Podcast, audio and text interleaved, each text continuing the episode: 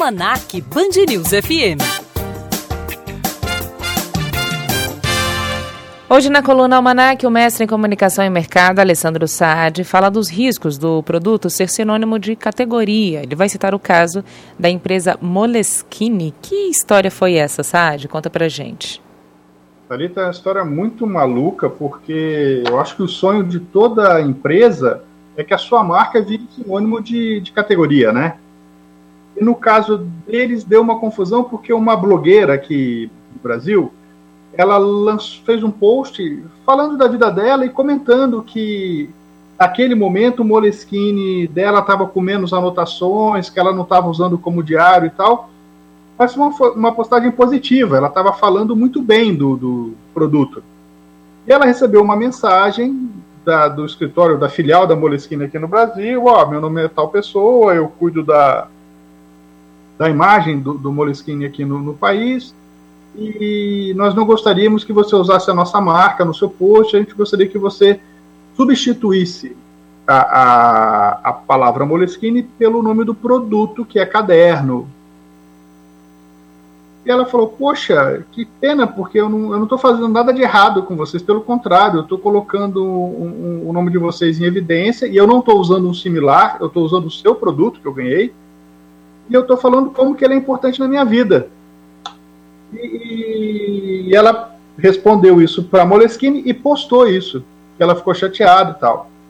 E aí o pessoal do Moleskine viu que tinha feito besteira, porque na verdade ela não estava fazendo uso comercial nem nada da marca mandou uma mensagem para ela pedindo desculpa, mas aí o estrago já estava feito, porque todo mundo começou a, a, a discutir se a Moleskine tinha o direito ou não de impedir que ela colocasse a marca. É mais ou menos como se você falasse assim, ah, eu saí do banho e, e passei cotonete. Não, você não passou cotonete, você passou hastes flexíveis com... Como é, que é o, como é que é o nome do cotonete?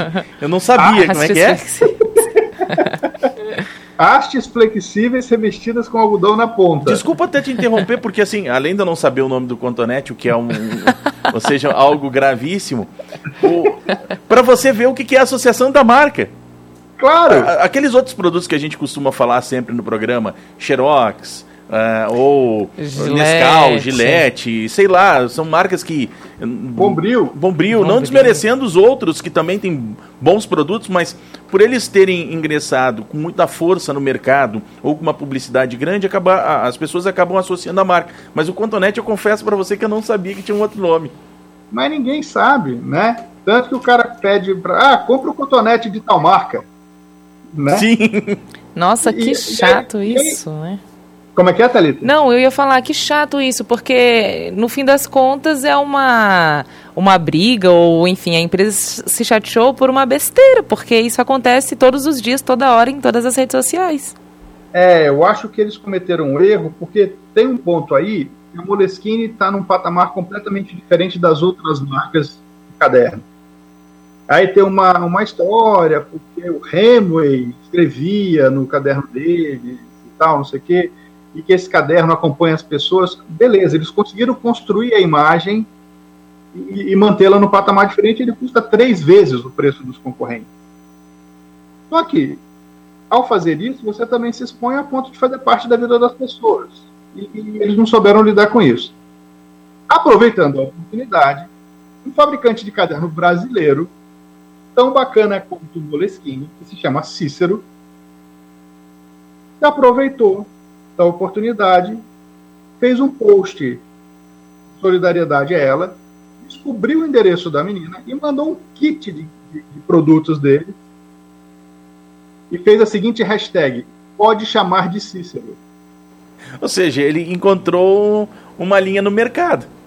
E ele explodiu nas redes sociais e todo mundo apoiando os caras. E, ó, oh, que bacana e tal, não sei o. O que, que ela fez? Ela foi lá no post original dela, onde ela colocou o Moleskine e o pessoal pediu para tirar. Ela tirou a palavra Moleskine e colocou, colocou a palavra Cícero. E não era Cícero, era um Moleskine que ela estava usando quando ela fez a postagem. Tirou a palavra Moleskine e colocou a palavra Cícero e fez um comentário na própria postagem falando: Esse eu posso chamar pelo nome. Hashtag pode chamar de Cícero. Muito obrigado pelos vindos, cadernos, sei que, tal, tal, tal, tal, tal, tal. Ou seja, a Moleskine perdeu umas 10 vezes, né? perdeu por, por não tratar todo mundo igual, tinha que entender que ela estava falando bem da marca, ela não estava fazendo nenhum uso errado. Perdeu por não ter filtro, perdeu por não agir rápido, perdeu, perdeu, perdeu, perdeu o Playboy. Ah, e perdeu por uma coisa muito simples que deveria funcionar muito bem nas nossas escolas públicas, particulares, nas escolas, se chama interpretação de texto. É isso aí, é isso aí. Né? É isso aí. Que, e, aí, e aí se perde. Porque é muito mais fácil, eu acredito, Saad, você como especialista, o, o empreendedor, o, o dono da, da marca, seja lá quem for, ele tentar entender o motivo de um post, ou o motivo de uma reclamação, ou de um comentário, sem colocar juízo de valor. Depois, vai para o privado, tenta entender. Porque o que é muito comum, principalmente em empresas grandes, é o seguinte: deu um problema, o cidadão vai lá e coloca numa rede social: tive um problema. As empresas grandes, qual foi o seu problema? Como é que eu posso lhe ajudar? De é deixa eu entender o que, que aconteceu para a gente solucionar aquela situação. E o problema maior deste problema é, é, que as empresas se colocam na defensiva. E a pior coisa que uma empresa pode fazer é se colocar na defensiva. Ela não tem que ficar se defendendo do que está acontecendo, ela tem, como você falou, que entender o que está acontecendo. Para se antecipar a, a possíveis recorrências disso e tirar proveito positivamente, como a Cícero fez desse fato. Assumir o erro é bom ou é ruim para as empresas? Assumir o erro é imperativo, porque ela errou, todo mundo já viu. Então é uma prova de, de, de, humildade, coloca a marca no mesmo patamar das pessoas, e as pessoas gostam disso. É importantíssimo que a empresa se desculpe e que ela, que ela aprenda com o erro. Talvez mais importante do que se desculpar é aprender com o erro, né? É, não, mas o que eu digo é assim, assumir o erro é no sentido, antes de entender o processo, já assumiu que errou, ou entende o processo, tenta contornar. Não necessariamente dizendo que, ah, não fui eu que errei, foi fulano, foi Beltrano, mas ah, mostrando que teve um problema sem dizer necessariamente sim, erramos. Ou é melhor chegar e, e dizer erramos e aí tentar corrigir? É, é, eu acho que tem uma ordem lógica, né? A primeira é entender o que está acontecendo e saber a gravidade do erro. A segunda é ir a público e falar, moçada, foi mal, errei, ponto. E a terceira é, na mesma mensagem que ele fala que errou, ele conta como é que ele vai consertar. Porque ele mostra agilidade, ele mostra comprometimento e a coisa funciona muito mais rápido. É muito melhor. Alessandro Saad volta na próxima semana para mais um bate-papo. Obrigada, viu, Saad? Boa tarde para você.